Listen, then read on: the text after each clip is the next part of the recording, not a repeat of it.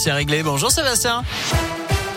Salut Nico, salut à tous à la une de l'actu. Mohamed Bayo convoqué devant le tribunal en juin 2022. La garde à vue de l'attaquant du Clermont Foot a été levée ce matin.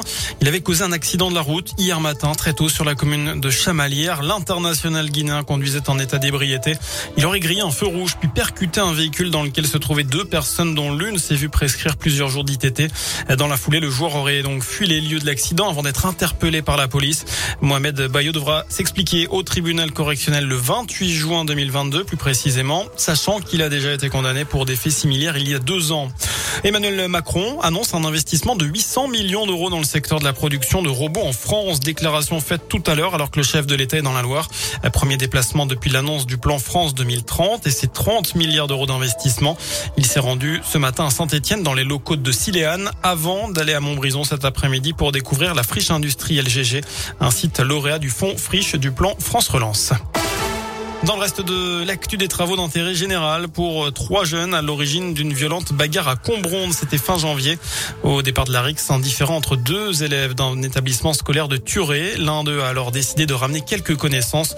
Deux majeurs de 19 et 20 ans ont été condamnés à 35 heures de travaux d'intérêt général.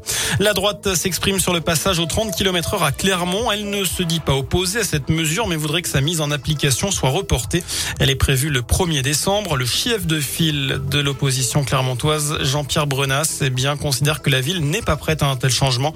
Euh, sur euh, Twitter, il demande à la mairie de proposer des alternatives à la voiture. À moins de six mois du premier tour de l'élection présidentielle, l'hypothèse d'une candidature unique à gauche bat de l'aile. Anne Hidalgo a exclu tout à l'heure tout ralliement à l'écologiste Yannick Jadot. La candidate socialiste dit refuser de le faire dans ces conditions-là. Elle dit vouloir porter sa voix tout en ajoutant que la République avait aussi un visage féminin. C'est un secteur qui a du mal à recruter, celui de l'animation. Le gouvernement versera une aide de 200 euros à 20 000 jeunes en 2022 afin de financer en partie leur formation. Ce sera sous condition de ressources pour ceux qui souhaitent passer les brevets BAFA, BAFD afin de travailler en centre de loisirs ou en colonie de vacances. Dans une enquête publiée aujourd'hui, 82% des structures employeuses déclarent avoir des difficultés de recrutement. La pandémie de Covid-19 prendra fin lorsque le monde choisira d'y mettre fin car tous les outils sont désormais disponibles pour combattre le virus. Voilà ce qu'a déclaré le chef de l'OMS. Il en a profité pour renouveler ses appels à une distribution plus équitable des vaccins.